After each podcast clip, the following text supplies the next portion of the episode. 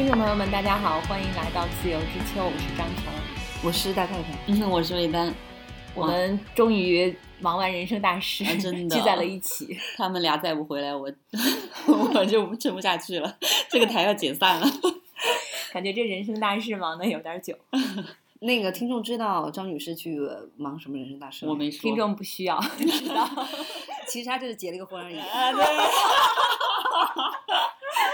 恭喜恭喜！你们暴露了我，杜老师去忙什么人生大事了呀？你还他也是结了个婚而已。你还 Q 别人？就是呢，我也是去，我也是去结了个婚。感觉是我跟杜老师结完了，以后我都没人玩了。我们去台湾结了个 婚而已。啊恭喜你们两个！哎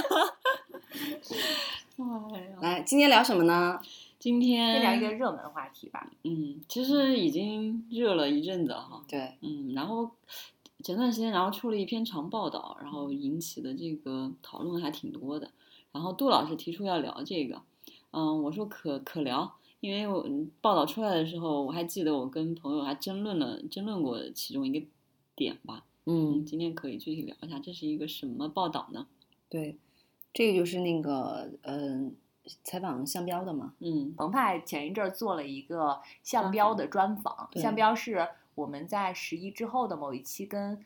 魏丹也聊过他的书，嗯，对，就是那个把很知自己作名的对人类社会学学学者对，然后我我觉得他好像是从十三幺那个节目，开始火的。对对对，嗯但是我第之前知道他是因为他的那个就是跨越边境的社区嘛。啊，浙江村那个？对对对，嗯嗯，比较知名的那个，所以我是一开一开始是单报，它其实是在公众的视野里出现的比较多。我是顺着单报这条线，然后把向标给挖出来的。哦，蛋包也学人类学的。啊他也学人类学的，哦，我以为他学中文呢。嗯，他学人类学的。嗯，然后这个专访的名字，嗯，念一下，叫《人类学家向标谈内卷：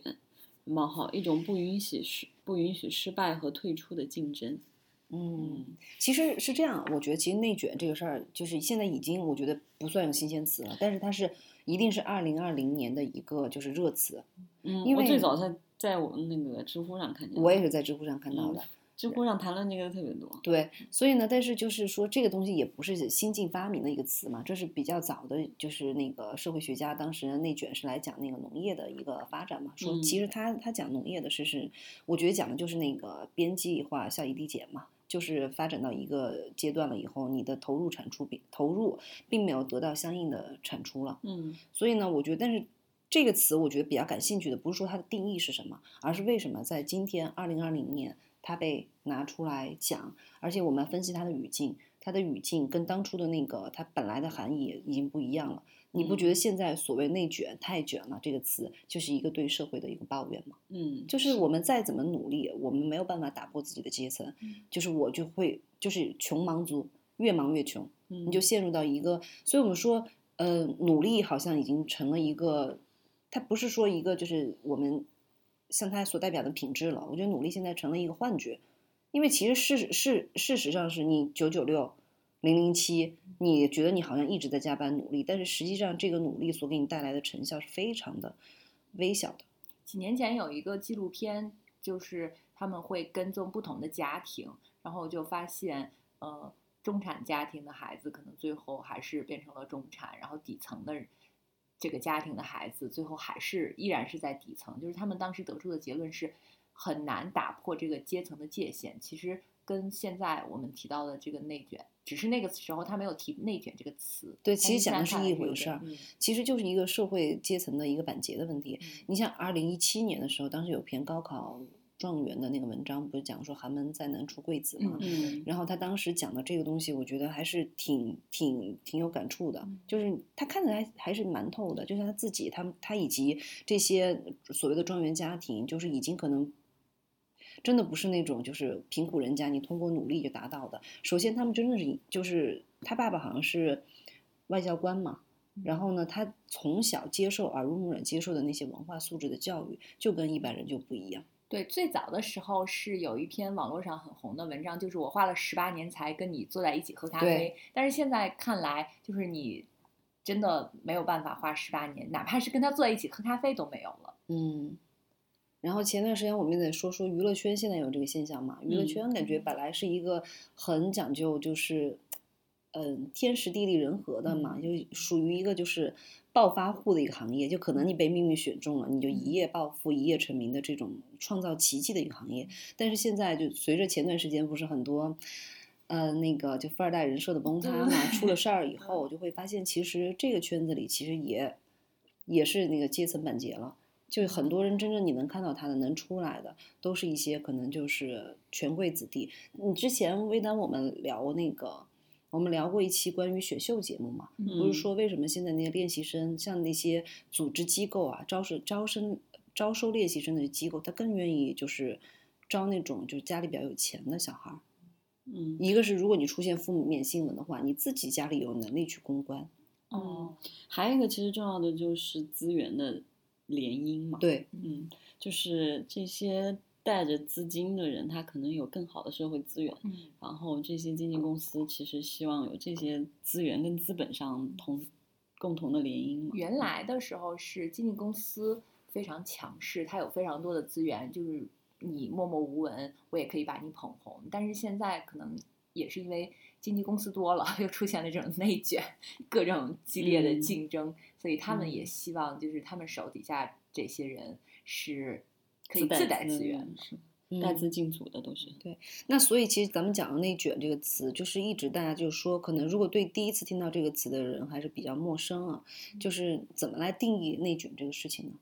我最近看到的新闻解释都是说，在一个组织内就是过度的竞争。嗯嗯，因为我刚刚又重新看了一遍这个文章哈，它其实主要想表达的意思是，就是没有突破，走进死胡同。嗯嗯，他向标说的是这这个这个解释办法，其实就跟咱刚才咱们聊的，就是说，嗯，就是说这个工作过程中看见天花板嘛，然后没有上升通道嘛，嗯嗯，刚才咱们聊的其实也是这个意思。嗯嗯，你们两位老师在工作过程中有这种体验吗？被内卷的体验？哎，其实我是这么想的，因为我觉得就是，嗯，首先你在职场上你的上升通道一定是有限的，嗯，因为你想，你们公司的高层的位置就是那么几个，嗯如果他上面的人不不挪动的话，嗯是没有足够的位置来让下面这些人成为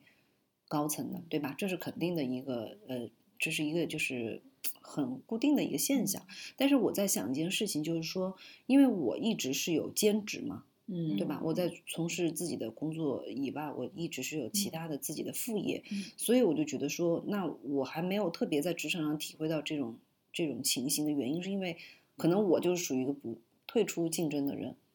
我跟你就是退出差不多，退出上升通道里，就是我感觉就是呃，他不用把所有的重心都放在这一件事情上，就是我这我这条路走不通，我也有别的路可以让我走。嗯，我我明白你意思，其实就是横向跟纵向的那个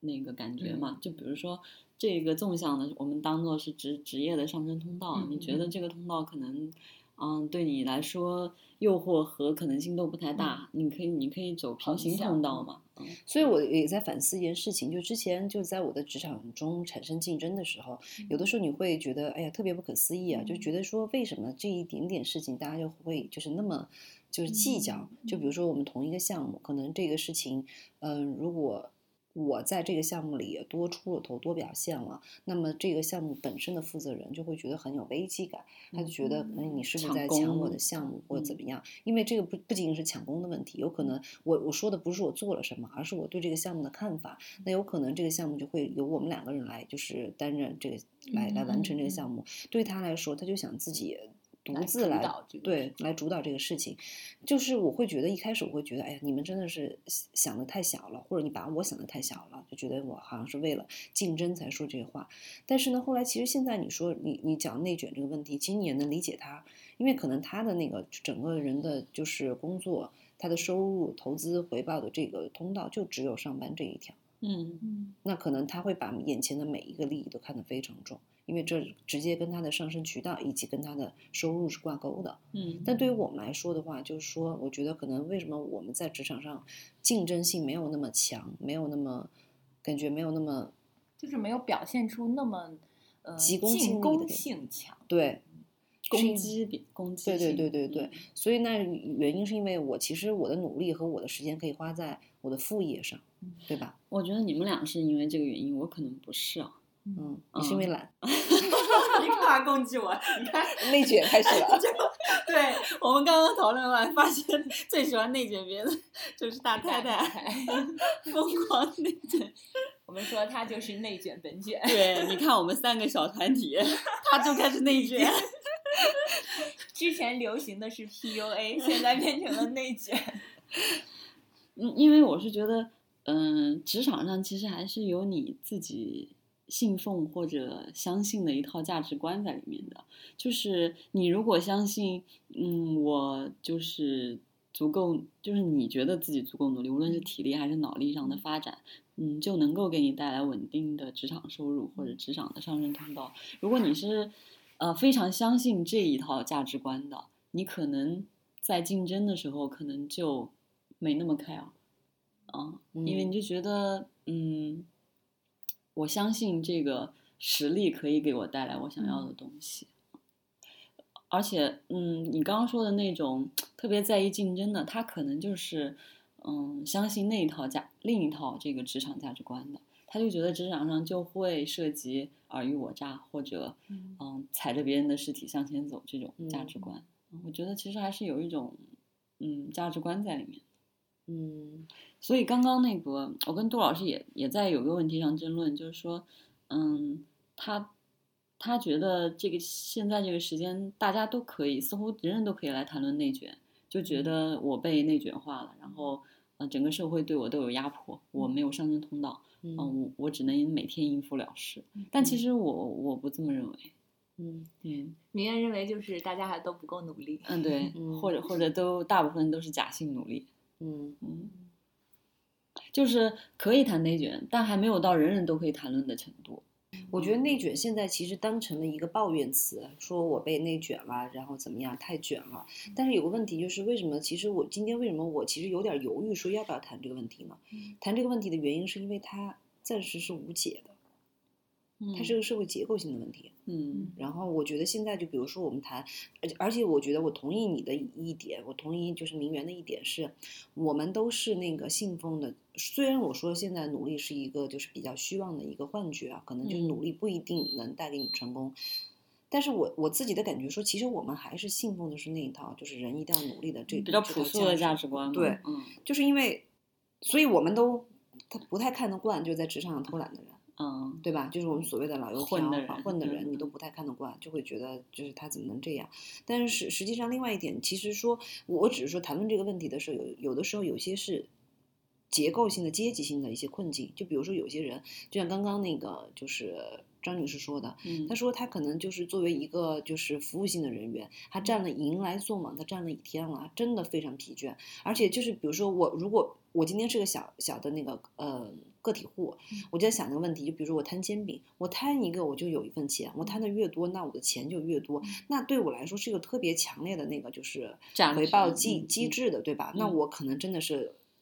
起早贪黑，我很开心。嗯但是作为服务型的人员，比如迎宾的人、服务员，他每个月是固定的三千块钱的工资，可能嗯还就是只报个时速。那你对他来说，其实我的工作怎么样？其实没有，这是一个这是个制度问题。制度设计的问题嘛。嗯对我就算我对每个人都很好，然后呢，我的同事是对每个人都不好，在短期之内，这个是不能带给我任何的直接收益。价值的。对嗯国外有小费的那个对习惯，就是我们是没有的。对啊像在国外，你他经常，比如说这个服务员，他的工资比较低，但是他可以收很多小费，这样就可以有让他有动力去很好的服务每个人。对但是我们现在就整个亚洲来说，好像都没有这个小费的这种文化，大家就是嗯一个普通的死工资，顶多就是可能在其他的方面有有一些一点点的激励机制，所嗯以嗯，他拿的这个钱跟他付出的劳动不匹配，他肯定是不开心的。但是他好像又没有什么机会去找到比这个更好的，所以他就服务行业，我们就说就那个服务员来说，他可能本身就处在这种环境里，他也逃脱不出来。所以，我们现在今天讲的都可能不是说解决方案，只是说在讲现状。因为确实，为什么？我觉得现在我我们是没有能力，也没有想象到一个特别好的一个解决的方案。然后呢，我是在想一个问题，就是说，其实有的时候我们必须要想到，就是你人的内驱力，然后你非常强的内驱力去驱动你去努力去成长。我觉得这个东西，我们一定就是我们很赞赏这种行为。嗯但是你要知道，就这个事情一定是极少数的人，嗯，就大部分的人他需要需要看到眼前的回报和利益的。嗯，嗯。哎，你这个你这个驱动力让我想起了前前段时间水木丁发了一个微博，嗯。他就是说我们这样的人，我们这样的人就是说的就是我们这个单身单身女性，然后他就说他就说嗯，其实单那个他的主旨就是单身女性需要更强的自律对对对对精神。他说，因为没有一个那个琐碎庞大的家庭事务来来推着你做这些事，没有那个嗷嗷待哺的小孩推着你更努力、更勤奋。他说，嗯，他说那个也没有这个，嗯、双方的父母或者。这个家庭来推着你更努力，所以就是单身女性，当你嗯、上面的老老人也不需要你担心，下面没有小孩儿的时候，其实需要更强的自律精神。他就他其实是因为一场那个网络吵架引起的，他就说嗯不要把时间啊、跟精力耗费在这些没有意义的家这个这个这个嗯事情上。然后他就说，单身女性其实是需要更多的这个自律。就刚刚大太太讲这个事情，我想起来了，嗯嗯、所以我就觉得，嗯。我们刚刚之所以提到服务业这个事情，其实是服务业其实是我们最直观能体会到别人工作态度的事情。嗯嗯，因为平时我们的工作相对这个分工更精细化一些，嗯然后可能没有那么明显的感觉，但嗯这个服务行业其实是特别明显的，嗯所以你就能感觉到整个整个中国的这个服务行业的水平都很低。嗯啊、就是啊、我尤其在这件事情上有很强烈的感觉，我就觉得其实很多人是没有立场或者或者来谈这个对，没有资格谈内卷这个事情的。就像刚刚大太其实说，嗯，就是他每天工作十二个小时，他可能也没有呃多余的精力来做好他的本职工作。其实我的我我不是说想解决方案，我就是说，嗯，他可不可以在他能接受的，比如说六个小时到八个小时之内，能做好他的本职？然后呢，然后他就可以跟跟跟我们一起谈摸内卷了鱼吗？不，剩下的时间他可以休息啊，他不能休息，他每天休息啊工作十二个小时，他可以选择啊，他有选择的权利啊。他没有选择的权利。就是你这个工作就是让你每天从八点干到八点，那你你能说我不干吗？他可以选择一个干八个小时的工作呀。当然，他的代价可能，他的代价可能就是钱少一些嘛。对啊，那这个就不是他的代价的问题了，可能就他来说像我们也存在这样一个选择啊，我可以选择去互联网公司每天工作十二个小时，我也可以选择一个舒服的工作，每天工作不是，所以这个我就想说，就这个东西这是阶层差异的问题，就是你你可以选择，是因为你现在是我我有选择的，你有选选择的对对对能力，对但是很多人来说他没嗯有能力啊。你想，你你干八个小时，可能就是呃，你干十二个小时，你一个月，你看那天那个我们那天吃饭的时候还在看到那个招聘服务员，那就一个月就三千块钱，在北京一个月嗯三千块钱的工作，而且还限制年龄。对，所以就是他没有没有办法，而且这个为什么我我我这我们当时就是今天闲聊啊，随便聊了个事儿。我记得淡报吧，他是去年还是前年是在那个是在那个新京报上当时写了篇文章，专栏文章啊，是新京报那个有点忘了，是这么讲的。我觉得因为他们都是谈女权嘛，嗯，谈女性主义的，但那篇文章他对自己有一个反思，就是说，其实有的时候我们存在的一个阶级壁垒，是你看不到那些在你阶级阶层以下的那些人，他是没有嗯。选择权利的。嗯所以，我们大谈女性要独立的时候，你看很多在知乎上的文章说，我老公出轨或者不管家务，我婆婆怎么样，很多人就会说，你就要离，你就离婚啊。但嗯。是实际上没有人深入了他的那个困境，他的困境可能他就是一个大专文凭，甚至大专以下的文凭对，嗯。然后呢，在他们那个地方的那个小城小小县城里，他可能就是他这样的，就只能出去找一个可能像体力劳动，一个月两三千。那如果你还要就是孩子，你要不要判判给你？你如果要养孩子，然后在这个城市里生活下去，那当然这个就特别现实的问题，他可能就是生活不下去。嗯，所以可能就是不离婚，就在这个家庭里，至少你有房有孩子，可能但你觉得就是你的婚姻家庭不幸福，就这是一个没有选择的选择，没有退路的退路。对，有很大一部分女性，她们就是选择不离婚，然后等到他们可能五六十岁的时候，就变成了前一阵儿的那个新闻，就是他在网上不是他在网上 被那个贾进东骗了，假进东。所以我就对吧？觉得，你们想想就是这样子的。对啊，所以这个东西就是真的，我觉得这个东西可以算是一个，就是为什么说无解的问题，就是因为确实是有的时候我们真的是向上也看不到，向下也看不到。但是可能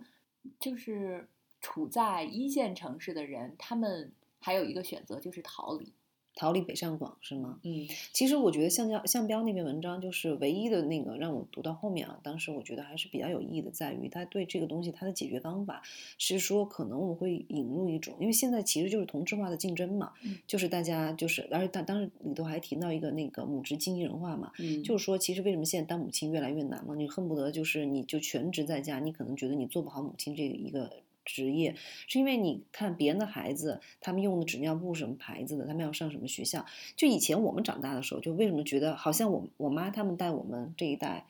就是没有没有说这么难这个事情。是啊，我们刚刚也在说，可以再往前倒一倒，就是我们那个年代，就八零后吧，嗯嗯、整个成长过程中，其实，嗯，我的印象中是没有没有说到这些问题的。就我当时，嗯，就从父母的沟通来说，他们那代人更不存在了，因为大家的贫富差距几乎没有，就不存在什么，嗯，中产或者或者富人和和和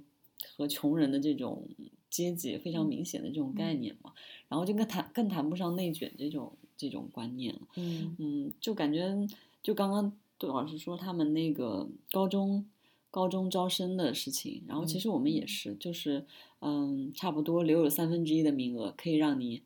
交钱进去，但嗯。交钱也是有门槛的，就是说你必须达到多少分，然后才能才能花钱。但是我刚刚说那个话的意思是说，就是你看我们那里头有很多可能集中了我们市里就是非富即贵的人的子女，嗯，但是那个时候你你其实没有特别明显的贫富差距的原因在哪里呢？就是大家穿的名牌是什么？耐克、阿迪，嗯，嗯对，但是你看，就是你再富的人也穿那个耐克、阿迪，可能我们那儿就是以前一个什么芙蓉王，就是大的那个就是火锅连锁店的老板的女孩儿女儿，还有就是在那儿，那你说他也穿耐克、阿迪，然后呢，你说如果就是一个小康家庭的小孩儿。他可能也是穿的这个东西，你就没有显现出来，就他们背后的经济实力没有在你的这个生活当中显现出来，所以你没有觉得很强烈的那种压力、压迫而且。那个时候好像感觉大家也并不是很有意的在攀比，即便是你班里有一些人穿的牌子特别好，嗯，嗯，当然还没有到那种奢侈品的那种程度。那我也不认识啊。对，然后大家其实都是穿校服，或者是顶多就是鞋子可能好一些。其实没有这个鞋子的同学是大多数，嗯，他们也没有觉得怎么样。对嗯，没有觉得就是很强烈的这种贫富差距的这种感觉。嗯就你看现在慢慢慢的，你可能就大家就是可能，呃，那你说现在基本上大家你在街上看到有人可能会看一下，看一下车，看看那个车，对吧？男生会看一下车嗯，然后女生可能看一下包，就是。但在我们那个年代，所以现在我觉得穿校服的好处也也能明白了，为什么大家都要都要剪短头发，大家都要那个就穿校服。其实现在想想，对我们来说还真是一种保护，嗯对吧？是但现在学校也是这样的，不过你攀比的好像渠道就多了一些。比如嗯。说，你上什么补习班，我放假去哪里玩，然后我我记得就是我们就是行业内有一个就是前辈，他讲他小孩嘛，他们都读国际学校嘛，嗯然后大家在一起还会说说啊，你那个国际学校是最次等的国际学校，然后因为其他的那国际学校就是你们进不去，嗯，然后呢就是无论无论什么领域都有鄙视链是吗？对啊，就是你像我们觉得哇，国国际学校都是有钱人上的，但是他们这个就这里头还要分，而且这不仅仅是说你有没有钱的问题，还要说你有没有那个特权，社会地位，就是对你你是有没有这种关系能让你读到这个学校，嗯。有有些东西是交钱也读读不进去的嘛。然后他们就是双语教学，基本上都是你看现在那天我们讲说他小孩儿，嗯，帮别人寄一封情书啊，然后一看他打开看看，全部都是英文写的，看不懂。我们那个时候好像也很少有什么国际学校，或者是没有很少。我们在可能也就是集中在什么一线城市北上广。我们当时有，我们学校里有有一个唯一就能看出来身份差异的，就是我们有个国际国际班，嗯国际班，因为那国际班就基本上是保底，我们那个时候就是你必须要交六十万的储存金，你才能就去读那个学校嘛。然后他基本上就是参加不参加高考，然后直接是就是参加美国的那个就是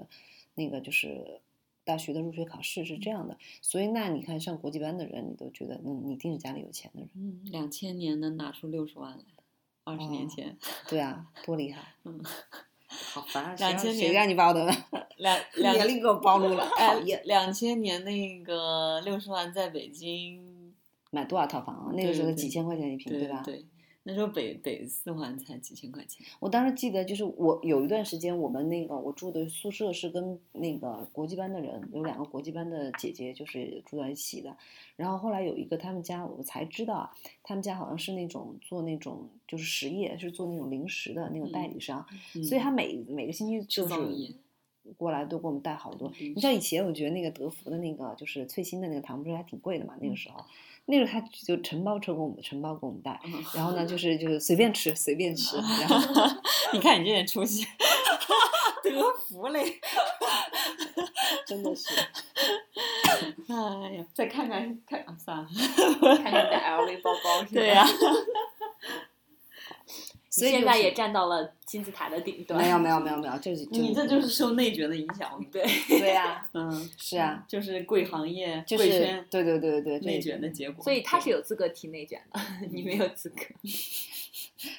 你可不是那怎么就是有怎么规避内卷嘛？其实说的就相标讲的一个都是就是跳出这个竞争激烈这个竞争序列嘛。嗯，他不是说没有退出机制吗？现在最内最悲卷就是一个伤的，所以他其实讲一点就是说，其实你们还是要看到就自己的就是所谓攀比嘛，内卷就是一种攀比嘛。那我不跟你比了，你开名车，那我就我我坐地铁怎么不行了呢？嗯你就是这个是从那个心理上的要退出这种机制嘛。嗯，我小孩儿没有那个钱去上那个国际学校，那我一般的学校不不能上吗？是啊，我我就觉得而且我的小孩一定要成为人中龙凤嘛？对你就让他普普通通的长成一个普通人不我行吗？发现好像 我那天也 想说，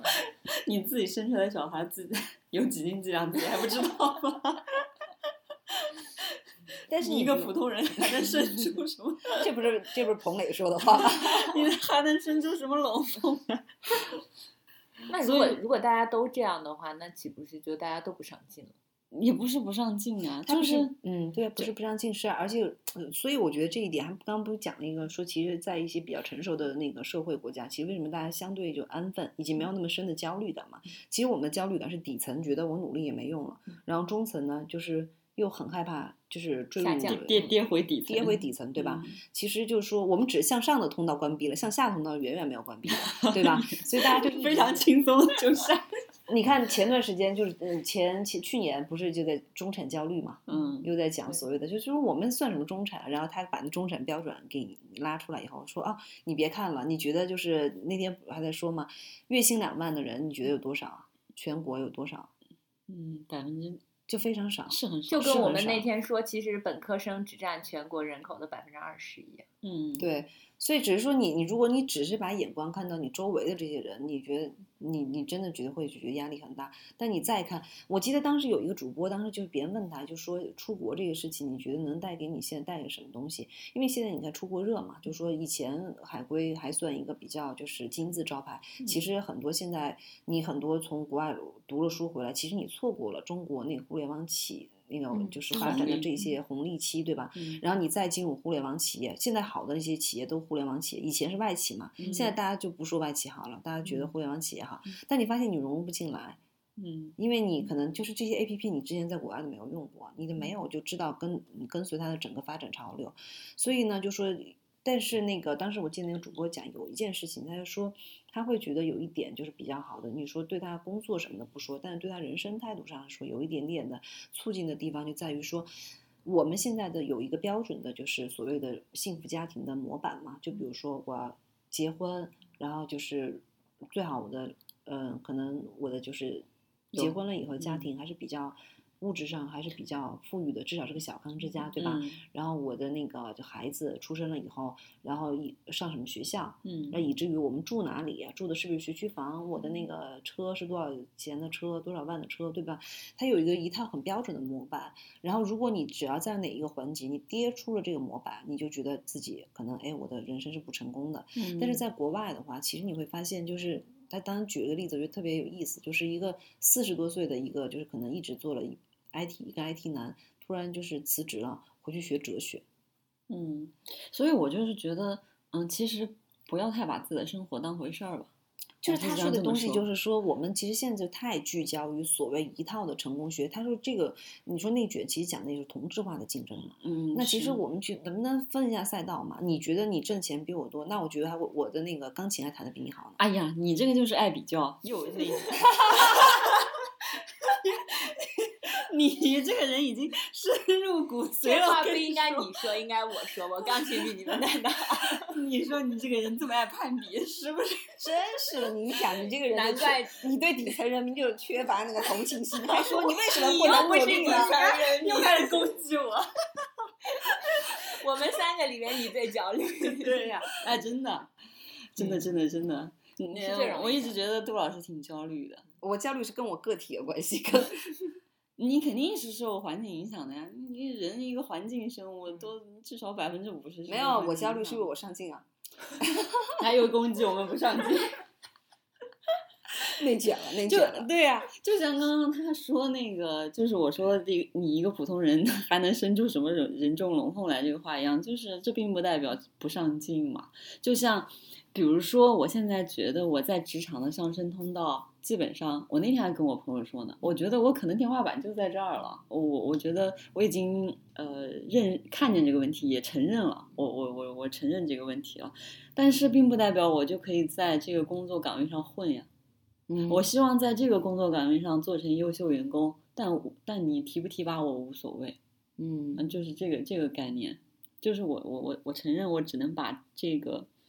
这个岗位上的事情做好，可能再再高一阶的需要又需要我去学习或者放弃更多我本性上的东西，我可能确实做不到，因为我们工作无非是在自己的本性和在这个外界对你的要求之间做平衡嘛，对，对吧？嗯。就是有有些平衡，我确实承认我真的做不到，或者说我没那么想要那个东西，嗯。就就这个我就放弃，但并不代表我我在这个岗位上混，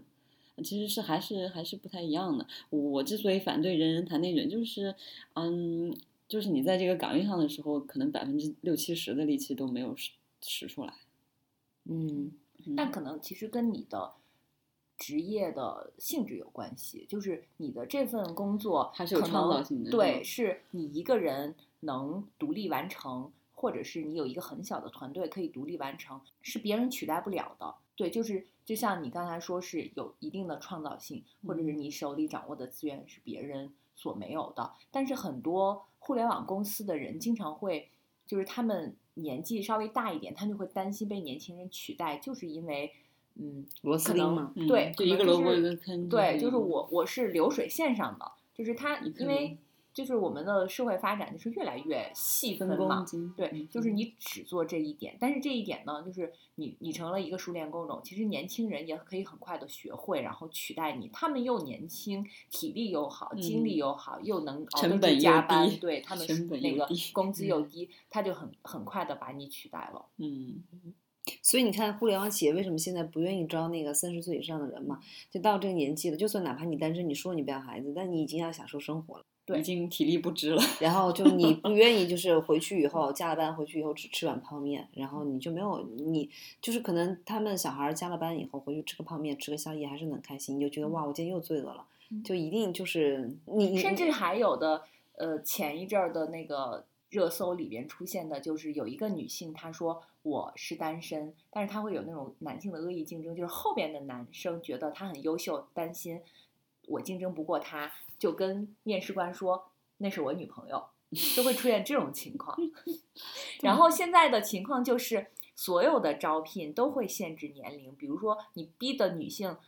都得在简历上写。就我们最近遇到的情况，就是说嗯我五年内不考虑结婚和生孩子，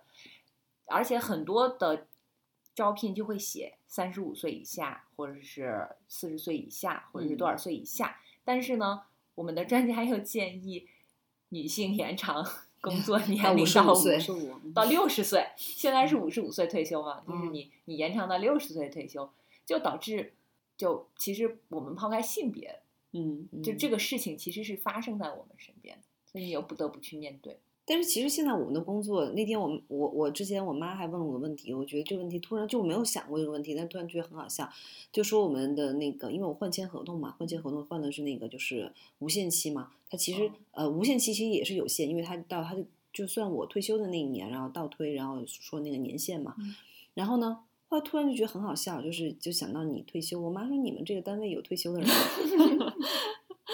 没有，互联网企业才对啊，我年这十年就哪有退休的人？就这些，那你说这些人无数，那我就想说一件事情，就是虽然就是国家规定了，就是说建议嘛，嗯就是到六十岁退休。那我想说，那你后面的没有，现在好像只要你的那个养老保险交满多少年就可以退休了，你就可以领退休工资。那所以没有退休这个这个概念，就是说你要一直就是交满那个年交限其实就是国家再延迟一点儿嗯对，给你。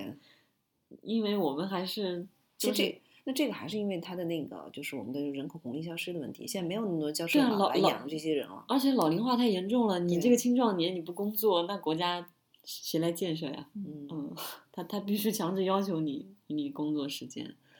因为现在差不多有一亿多的六可十岁有很多年轻人，他们找不到工作。对是，但是我想说，我觉得没有需要你我觉得不存在找不到工作这个问题，只是不找不到好工作而已。嗯，找不到你你理想中的想做的工作。但是你你现在看一个问题，就刚刚我们聊的，现在就是很多人工智能，你真的觉得它替替代我们生活远吗？现在至少我我就觉得最近明显的那个机器人，嗯，我们在就是网上非常火的那些就是机器人，它都已经开始有人的那种感情，它可以跟你对话，它的那个对话你简直想象不出来。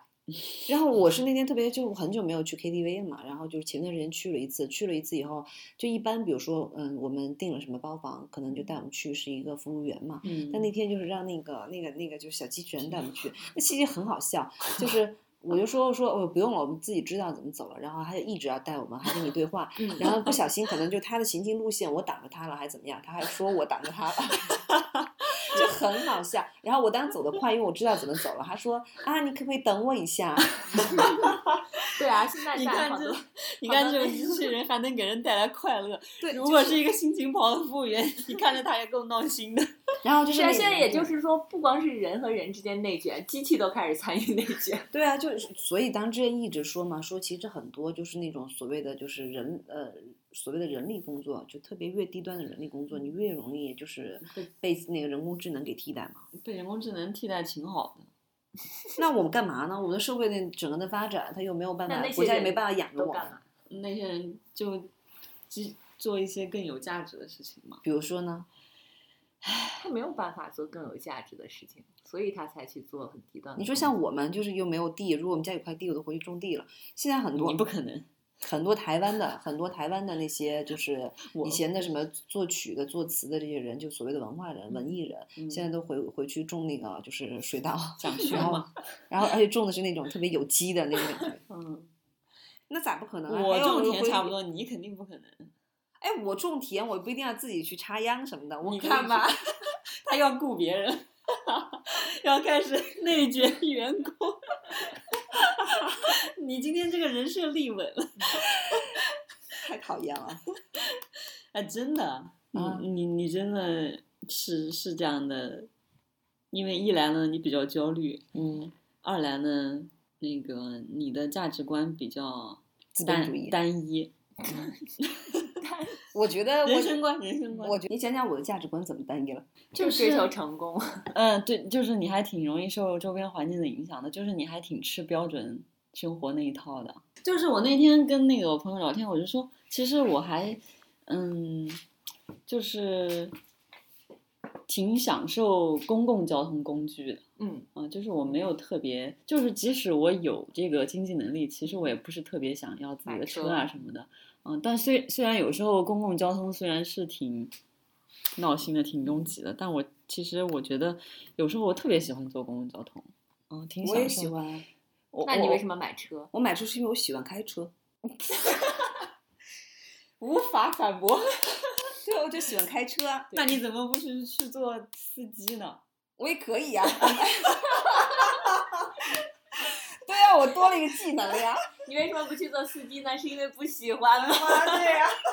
是暂时还没有时间。是因为我去，我去做司机，现在给我的那个就是报酬。如果现在像那个 Uber 才进入市场的时候，那我也可以去当专车司机啊。你不行，哦，你还道为什么吗我？不因为你太美了，很危险。今天这个还有没有营养的话了？还能不能除了大家商商业互捧？不啊，我们在互相伤害。不是啊，我是正在分析你啊。嗯，你分析我，给我讲讲听一听。对啊，你还挺崇尚成功，标准成功。我不是崇尚标准成功，但有有一点，你刚刚说你自己生的孩子，你还不知道怎么样嘛？就这个回到我们之前谈论的问题，就说你已经接受你是个普通人了，我还没有接受。，对他始终是不接受他是一个普通人，所以他就是他始终觉得他就是他自己生的孩子就应该是优秀的，就证明他也是优秀的。嗯我不是我觉得现在很多家长都是是这样子啊。对，就是为什么不能接受自己生了一个平庸的，像自己一样平庸的孩子？就首先要接受你的父母平庸，你自己平庸，你的孩子平庸。我们全家都很平庸。就这个点嘛，就这个点，我们之前讨论过嘛，就是我觉得就是还没有办法接受，完全接受自己是个普通人嘛，就人生还要在追求人生的奇迹嘛，嗯，对不对？嗯，嗯，工作怎么能不重要？工作很重要。而且我觉得，作为一个普通人，如果你不工作了，你做什么呢？你去哪里消耗你的时间跟精力呢？你你工作五天，在床上躺两天，你是觉得很舒服。当你躺七天的时候，你就浑身酸痛哎，啊！我为什么要躺七天呢？我可以看我想看的书，看我想看的剧啊，然后我还可以去健身啊，我还可以就是你不工作哪来的钱呢？你觉得你可以 一一周七天都可以不停的看书、看剧、健身吗？可以啊，这世界上这么好好多这么多好看的书，哦，我今年疫情我还可以打麻将我今天疫情的时候确实在家里就是这种状态。对啊，这状态很好啊确实是。觉得这但你觉得这种状态可以持续个十年八年？主要是你的原因，你的原因是因为你要 social，你要穿好看的衣服出去给别人看，你需要舞不是台。其实我那个时候就小时候啊，嗯就年轻的时候，其实特别爱出去玩，不是像现在这么堕落，就知道吃只知道吃买睡。其实我特别想去看看还有什么别的生活方法。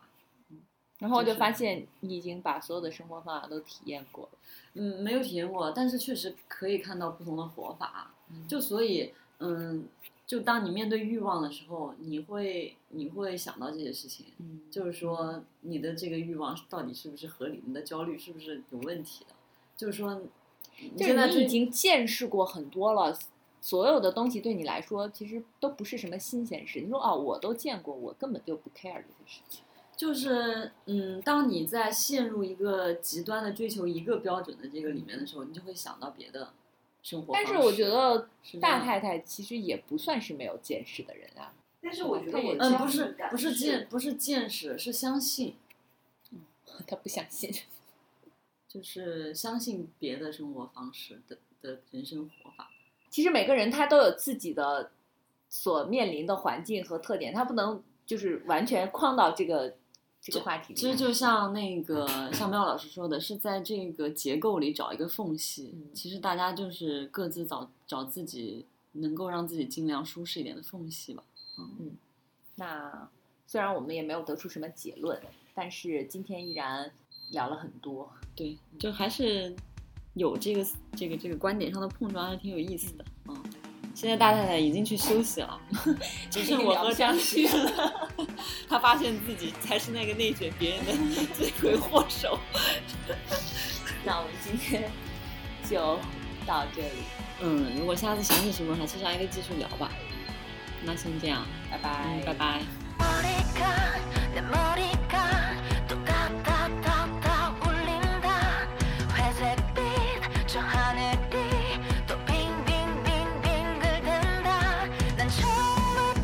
自由之秋是一档泛文化类播客节目，我们会在这里分享所见所闻、所思所想，从读书电影到美食旅行，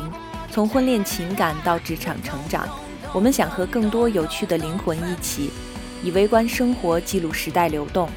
我们希望这里可以成为一部自由而真实的私人生活史，欢迎关注。